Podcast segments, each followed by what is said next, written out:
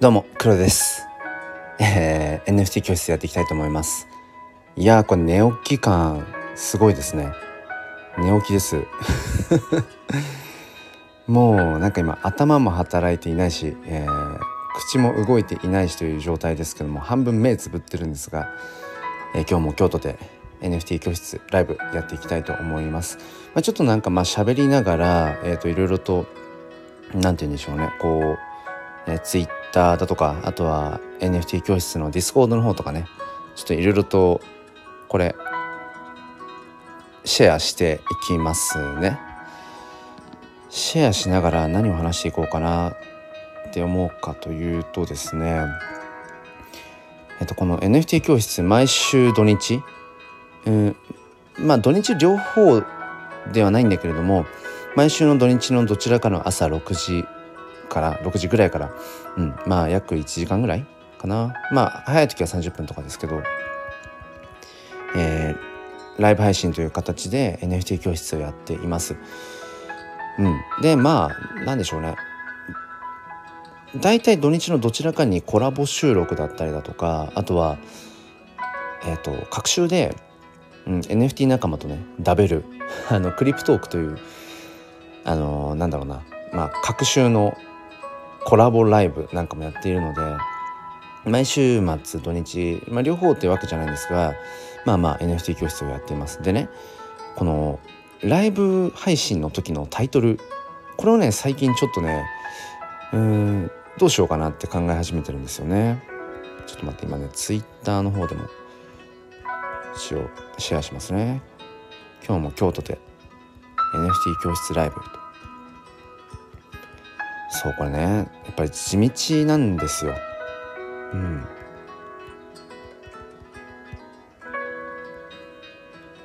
そう地道にやっぱりね何て言うんでしょうね。うんこっちでやってますよあっちでやってますよとかなんかそういう話をしていくのがすごく、うん、やっぱ大事だなと思っていてえー、っとここに貼ればいいか。あ違うな。えー、っとこっちにこれかな？こうすればいいか。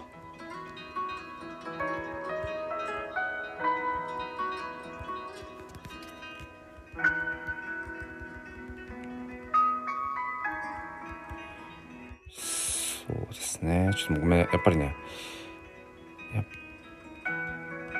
はい。今 Discord の方にもスタエフで NFT 教室ライブやってますということで。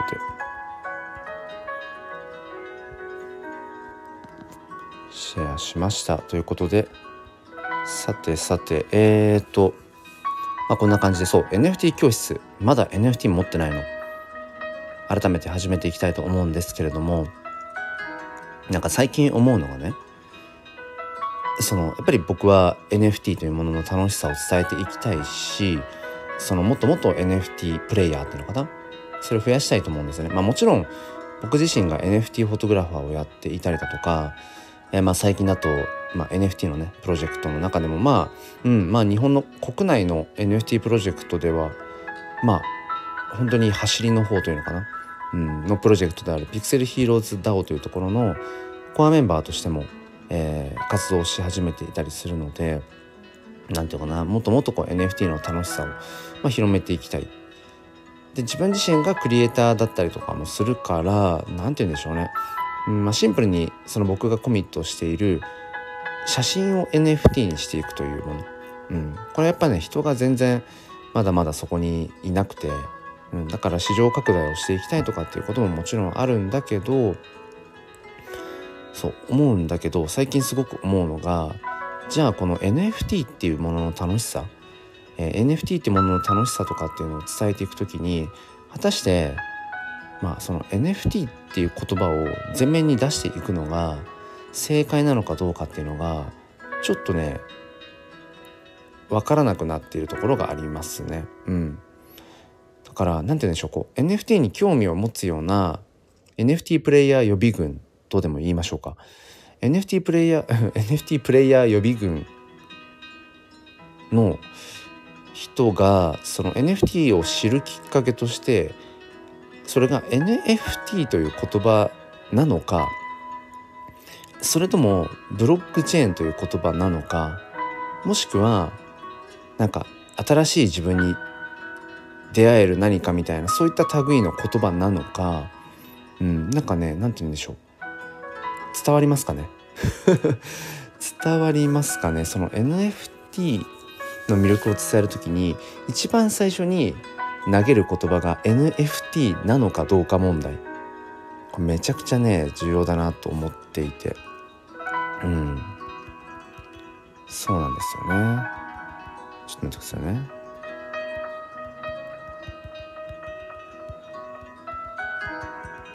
そうそうあのリアルタイムでねライブを聞いている人のためにえっ、ー、とこのライブ配信のね背景画面のところにリクエストメニューを選べるようにしてるんですね。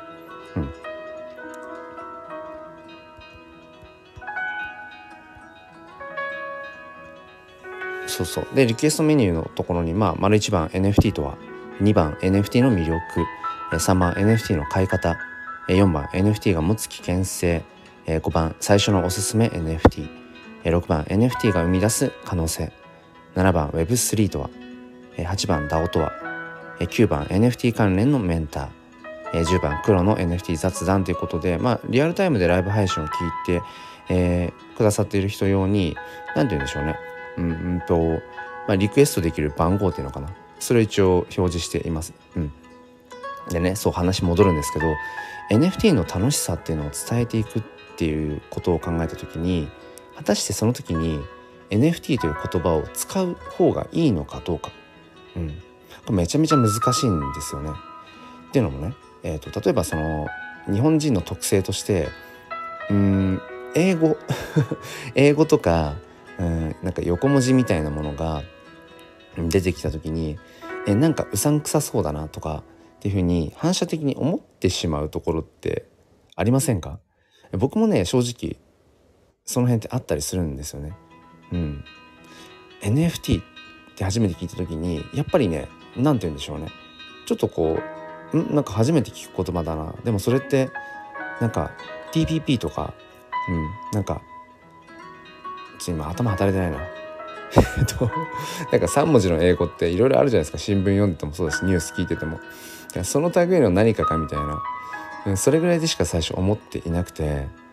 でも、うん、なんか中身を知っていったらあすごく面白い。うん、なんか楽しいものなんだななんてことを思っていったと。だから入り口として NFT という言葉を使うのがその NFT プレイヤーのね増やしていく上で最適解な言葉なのか看板言葉なのかっていうのはねすごく思うんですよね。そうそこちょっとね最近改めて考えてますね。まあ、ずっとこう NFT 教室 NFT 教室ってやってきてるんですけども、うん、でね一応そのいわゆる NFT 教室なので、まあ、生徒さんそしてその卒業生としてね、うんまあ、巣立っていくというのかな自分でも NFT を買ったりとか売ったりとか、うん。まあ、そのようなことを、まあ、できるようになっていった人っていうのももちろんもうすでに何人かいるいるんですけどいらっしゃるんですけど、まあ、今後さらにねそういった方々にリーチしていく時に NFT という言葉を使うべきなのかどうかっていうそこはね今すごく、まあ、迷っているというか、うん、もう一貫して NFT 教室っていう名前でやっていくべきなのかそれとも普通にね何て言うんでしょうね。うん特に色をつけていないようなもう前向きファインダーチャンネルのライブなので前向きファインダーライブみたいな週末ライブみたいな本当にざっくりしたような感じの中に NFT という話題を散りばめていくべきなのかっていうのをね今ちょっとねまあ、考え中なところですね。うんうんうん、で迷った挙句、まあ、いつも通り今日は NFT 教室まだ NFT 持ってないのというタイトルでライブ配信をしているという、えー、そんな状態で、えー、ですね。そうそう。まあ、ただね思うのは、うん、僕が届けたいのはその新たに NFT に興味を持つ人もしくは NFT をすでになんとなく知っているけどでも実際うん何て言うのかな動きたいと思ってるけど動けないっていうようなうん、肩を引っ張り上げることこっちですよってこう手を差し伸べることなのでそう考えていくとやっぱりライブ配信のタイトル音声配信のタイトルのところに NFT という言葉をやっぱ入れておくべきなんだろうなとは思ってるんですよね。そうそうそうだからライブ配信がバーっとこう例えばスタンド FM で並んでる中に今もね、え、ライブ配信たくさんされてますよ。なんかあのタロットカードのね、えー、こととかあとは弾き語りライブとか、えー、あとはうんなんかえっ、ー、と般若心経を聞くライブとかね、うん、結構自己啓発系が多いですよね朝のライブ配信って。でその中にバーって見てた時に誰一人として NFT のライブをやってる人なんていないんですよ。そう。これはもう別に今に今のこの時間帯限らずうん。あのまあ一リスナーとしてねスタンド FM のライブをこうチェックしている中でこう NFT のライブみたいな NFT について特化したライブ配信って僕は今んとこまあ見ていなくて、うん、そうそう。だったら余計にやっぱり僕は NFT っていう部分の魅力を伝えたいんだっていうのを押していくためにもねやっぱり NFT という言葉は使っていくべきなのかななんてことだからやらしい話そのライブ配信のそのやっぱ集客っていうのかな、うん、の上でもしかしたらキャッチーな言葉ではないかもしれない。NFT 教室っていうのはね。だともするとあの NFT って稼げますよとか、うん、NFT で人生が変わるみたいなそういうなんかね釣りタイトルみたいなのがいいのかもしれないけどでも別にそういうことを伝えたいわけじゃないしね。そうそう。まあだからまあまあうん。結論から言うとやっぱりそうですね、うん、NFT のライブなんだよっていうことは伝えるためにやっぱ NFT という言葉は使っていこうと思います。うん、まあじゃあじゃあちょっとまあいつまでもねそんな話をしていてもあれなので、えーとまあ、NFT 教室ということで、うん、まず、まあ、NFT って何っていうところから話していきましょう。うん。まあえっと、英語の略ですね。 non-fungible token。non-fungible token の略で、まあ、簡単に言うとその替えの利かない価値のことですね、まあ、唯一無二の価値とでも言いましょうか。まあ唯一無二の価値っていろいろありますよね。命なんかもそう、まあ、命から始まり本当にたくさんあると思います。替えが利かない、うん、でじゃあその NFT って何なのっていうと、まあ、デジタルデータのことですね、まあ、インターネット上とかに例えばたくさんあるような画像とかってい。くらでもコピー複製が可能なわけで。でそれをね誰でもこうダウンロードして、うん、スマホなり、まあ、パソコンなりに保存ができると、うん、だからこれまでデジタルデータって何て言うんでしょうそこに希少性がなかったんですよね。うん。まあ、その物の価値って基本的に希少性とすごく紐づいているのであの世界に10個しかありませんとか世界に1つしかありませんっていう、まあ、そこに価値とかその需要供給のバランスが生まれていくわけですよね。うん、そう。でもデジタルデータはそこに希少性みたいなものが紐付けられていなかったので今までは。だから何て言うのかな。うーん。これがオリジナルのデジタルデータ画像ですとかこの、えー、デジタルデータってね自分が持ってんだよみたいなことってあ自分しか持ってませんよみたいなことって言えなかったわけですよね。いくらでもコピーできちゃうから。そう。でもここに来てその何て言うんでしょうね。うーん。これがもともとのオリジナルの画像ですよとかこのデジタルデータ画像を持っているのはこの人ですよっていうことを、うん、証明することができるような技術。ブロックチェーンっていうんですがそれができたことによって今までその価値を保証できなかった、うん、価値を説明できなかった、デジタルデータに、うん、こう目が向いたわけですね。それが NFT というものです。今この NFT 教室ライブを行っている背景に映しているこのイラストこれも NFT です。NFT の、まあ、画像を、まあ、ちょっとこう貼り付けているようなそんなイメージですね、うん、そうそう。だからこれを僕は所有しているという今形です。これあの、まあ、国内でもね本当に、まあ、一番今、まあ、有名と言っていいでしょうね。うん。あの CNP といってクリプト忍者パートナーズという NFT のコレクションの中の一つなんですけれどもえっ、ー、と僕あごめんなさい。クリプト忍者パートナーズの、えっと、ジョブスですね。CNP ジョブスクリプト忍者パートナーズっていうものの、まあ、なんか職業の、えっと、コレクションの NFT なんですが、えーまあ、これ、まあ、56万円ぐらいしますね、うん、56万円ぐらいします。ただねえこのイラスト画像が56万ってどういうことって多分まだね NFT をご存知ないよとか NFT を買ったことない持ってないよっていう方からしたら多分ちょっとよくわかんない価値観だと思うんですよ。うん、でそこなんですよね。そう NFT っていうのはそれぐらいまだまだうんと新しすぎるしその NFT を実際に持ってるよ買ってる買ったことあるよっていう人が今ねようやく1万人を超えたんじゃないかって言われていて1万うん2,000人とか行くのかなどうかなっていうぐらいで言われていて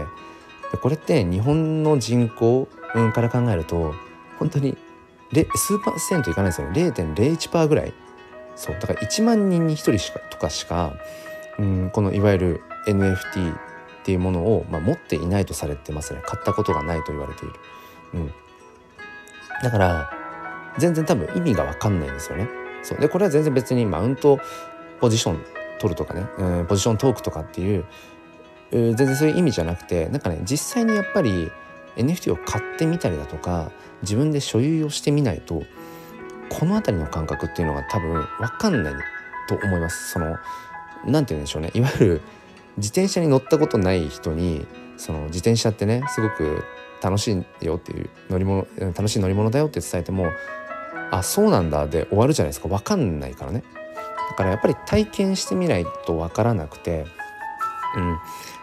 何でしたっけ？そのバカの壁みたいなのありましたね。養老孟さんの本とかでも、うん、そのやっぱその実際にやってみないと、うん、自分事としてやっぱり、うん、ならないっていうものででこの NFT っていうのはまさにそういうところが、うん、ありますね。NFT は。だからやっぱり僕も実際に買ってみるまで、うん、どういうことか全然分かんなかったしえこの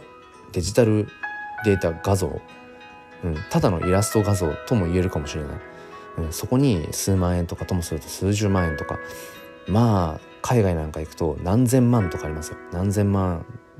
でこう落札したとか。でその辺っていうのは本当にだから、うん、実際にやっぱり買ってみて、うん、所有してみないとわからないというところがあると思います。うん、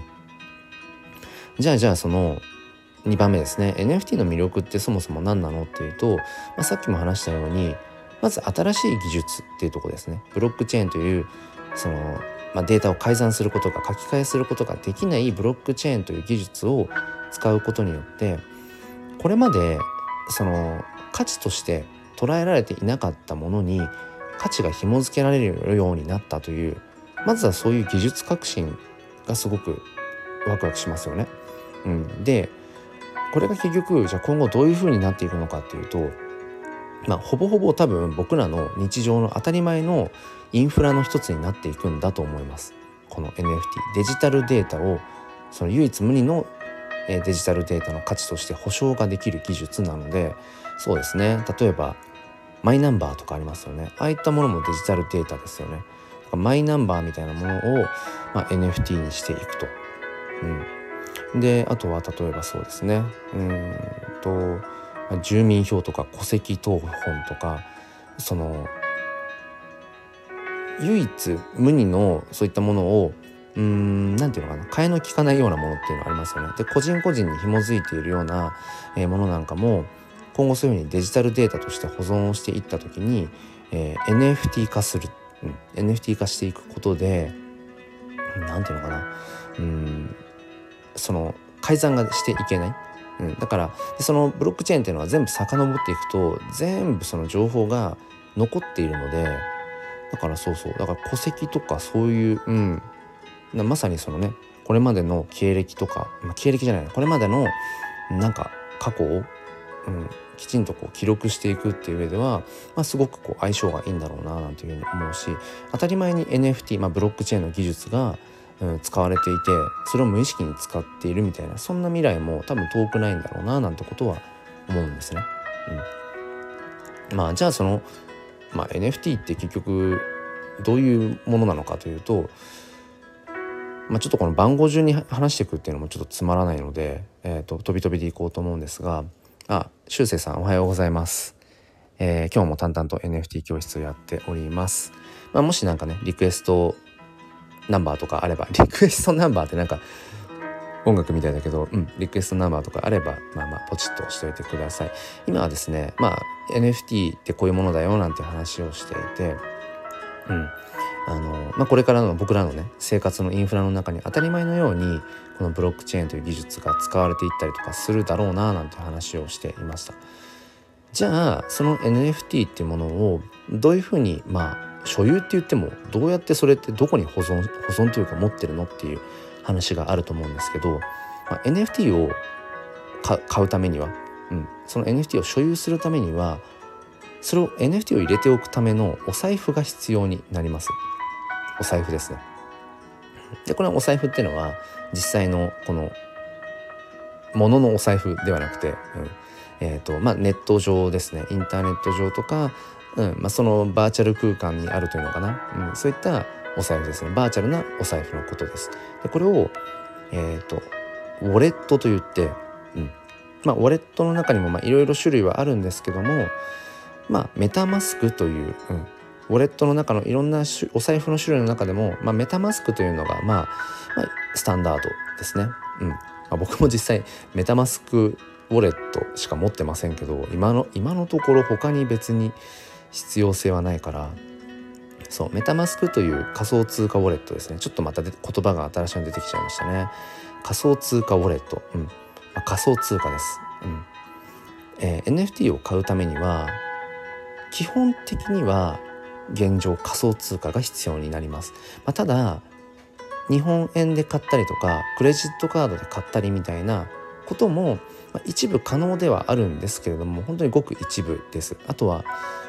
その僕がずっと話してきている NFT っていうのがまあ世界で全部つながっているそのブロックチェーンっていう技術の、まあ、まあ、一番こう、うんまあ、パブリックなっていうのかな。公の中で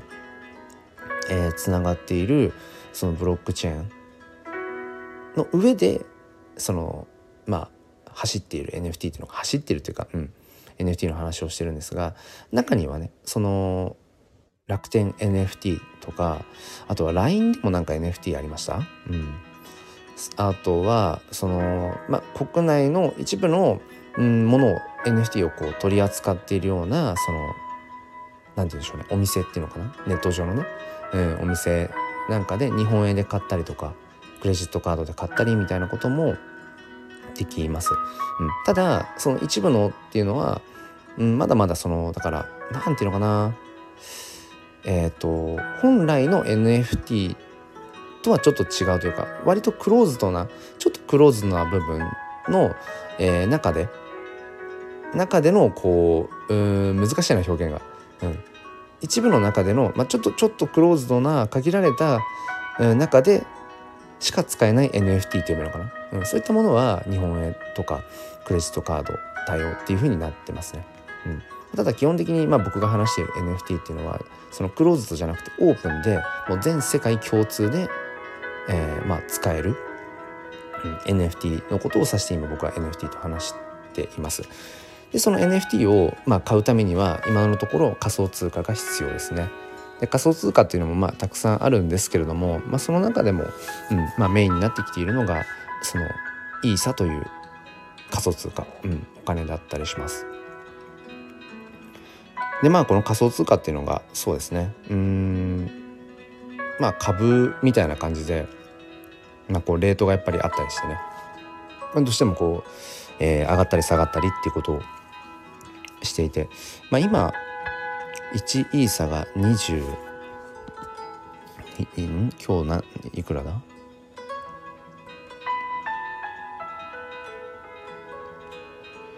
え、っと今日の時点で、えー、1イーサが20万5千円。ちょっと下がってきてるかな。ここ最近212万とかだったんですけど今20万5千なのでちょっと下がってきてる感じしますね。うん。ていうような感じで、まあ、仮想通貨がひも仮想通貨で必要になってくるという感じですね。で今ね喋っててすごい思ったんですけどもこれ淡々とあの NFT とあとは NFT の買い方とかそういう基本的な話を、えーと、していても僕自身別に面白くないんですよ。面白くないっていうかなんだろうな NFT をこう買う前提の話っていうのかな。うん、でその辺ってやっぱり何て言うんでしょうねキャッチボールなので、うん、なんだろうなまあリクエストが来たらの方がいいですね。今改めて思いましたけど。リクエストが来た場合はそれに対して答えていった方がおそらくいいなと思うのでもうちょっと自由に喋りますね、うん、もうちょっと自由に喋ります。となるとえっ、ー、とですね僕はピクセルヒーローズ DAO という NFT コレクションのまああのま、コアメンバーとして活動をしているんですね。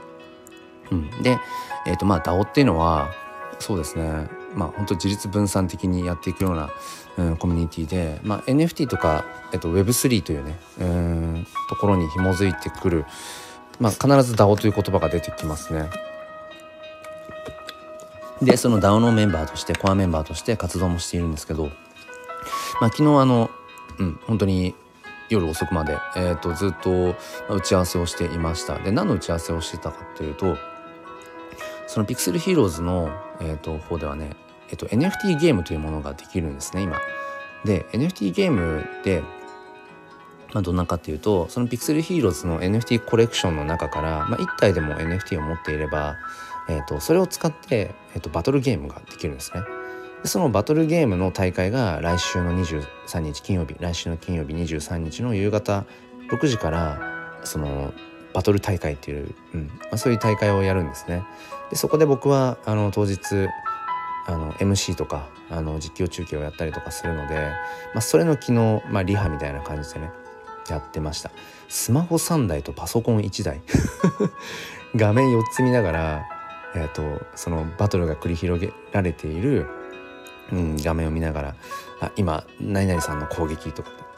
うん、ダメージがいくついきましたとかね、えーと、そんな話なんかを、えーと、実況しながらまあまあまあ、えーと、全部で16名の方が、まあ、参加して、えー、最後、まあ、優勝を目指して、えー、やっていくっていうようなそんな感じのねことをやっていたりだとかして、まあ、それでちょっと今寝不足で、えー、ほぼほぼ寝起き状態でライブ配信をしているというそんな状態なんですけど、うん、やっぱりこう DAO に参加し始めてから何て言うんでしょうね。また新たな景色ってものが見えるようになってきましたよね。うん、そう。まあだから今から半年前ぐらいに僕も NFT っていうものをねうん買ったりとか所有し始めてそこから、うん、まあ最初はやっぱりコレクターとしてね NFT をこう買っていってただえっ、と、まあ、ただコレクターとしてやってるだけじゃなくてその作る側クリエイター側としても、うん、活動してみたいなと思ったのでもともとね趣味で撮っている写真と NFT を紐付けて、まあ、NFT フォトグラファーとしても活動を始めて、うん、ただやっぱり NFT フォトグラファーとしてってそのクリエイター一クリエイターとして活動していくってなるとやっぱりそこってうん何ていうのかな。一人だったりするんですよね。うん、一人一人で何かを考えてっていうことが多いのでやっぱりその DAO というところに、えー、参加していく、まあ、今8番の DAO とはっていうところにつながってますけど、うん、やっぱりコミュニティの中で自分にできること自分ができることっていうのを、まあやっていく、うん、それってやっぱり新しい景色が見えるななんてことをね感じますね。うん、まあまあそんなところですかね。まあその NFT っていうもの、うん、すごくこう魅力があるんだけどまあ最初の方にも話したんですけどなんだろうなやっぱりうんまだまだすごくスーパーアリーな、うん、もので、うん、全然まだその NFT という言葉を聞いたことないよっていう人もたくさんいるしね。NFT という言葉を聞いて聞いたけど聞いたことあるけどまだまだ全然わからないよとかね、うん、あとはなんかそのちょっとこうよくわからないから、うん、詐欺っぽいし危なそうだしやめとこうっていう人ももちろんいるんだろうし。それをどういかにどう伝えていくかっていうところが今僕の目下のそうですね。うん。課題というかテーマですね。だからライブ配信するにしてもなんかやっぱ NFT 教室ちょっと硬いっすよね。タイトルがね。NFT 教室って。うん今それをねすごくちょっとね、えー、どうしようかなと思ってますね。もうちょっとキャッチーなキャッチーなライブ番組にしていった方がいいのかなって。そうですね、うん、もうちょいキャッチーな NFT 教室、うん、どうですかね？NFT 教室やってますっていうのとなんか普通にだべってる中で NFT の話が出てくるのとどっちがどっちがスッと入ってくるかっていうとまあ、やっぱり雑談の中から入ってく雑談の中からやっぱり生まれていくっていうものの方がいいのかななんてことを思いながら、えー、とそろそろ30分になるので、えーと、今日の NFT 教室ライブ終わりにしたいと思います。もう一本ちょっとなんか全然違うタイトルでライブ配信してみようかな。うん。まあまあそんな感じですね。はい。ということで今日もお付き合いくださりありがとうございました。それでは良い一日をお過ごしください。ではまた。